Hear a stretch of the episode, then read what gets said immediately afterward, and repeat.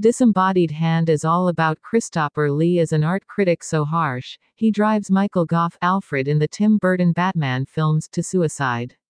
Then, the man's hand comes back to life, living up to the title. Finally, in Vampire Yes, this movie has some literal titles. Donald Sutherland is an American doctor with a new French wife who may or may not be a vampire. Setting up the amicus tradition, everyone on the train is already dead and Dr. Schreck is, of course, death itself.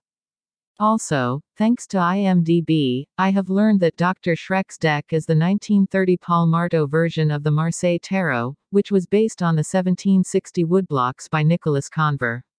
You can tell this version is industrialized printing eliminated the softer tones of the original deck and replaced them with primary colors. You can't really go wrong with these movies. And you can see how Night Train to Terror was inspired by this, too.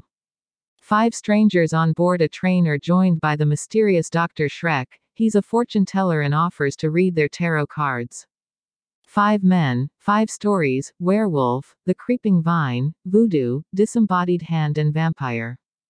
Dr. Terror's House of Horrors is one of those films that had a big impact on me as a child. When it was shown on British TV, the next day in the playground would be kids talking about it, well, those kids unlucky enough to have parents who would let them watch it, that is. I finally got to see it one night in the 70s when my parents were out. I can even remember the time and channel it was shown on. In fact, I can still remember now the feeling of dread that took over me as Christopher Lee is pursued by a severed hand, checking under my bed before turning the lights off. Now that's the beauty of horror films, isn't it? Sure enough, this Amicus compendium looks a trifle clunky now, but really we shouldn't be judging it by a new age standard, we should be judging it by the 1965 time frame and embracing the totally creepy vibe that infiltrates this particular railway carriage.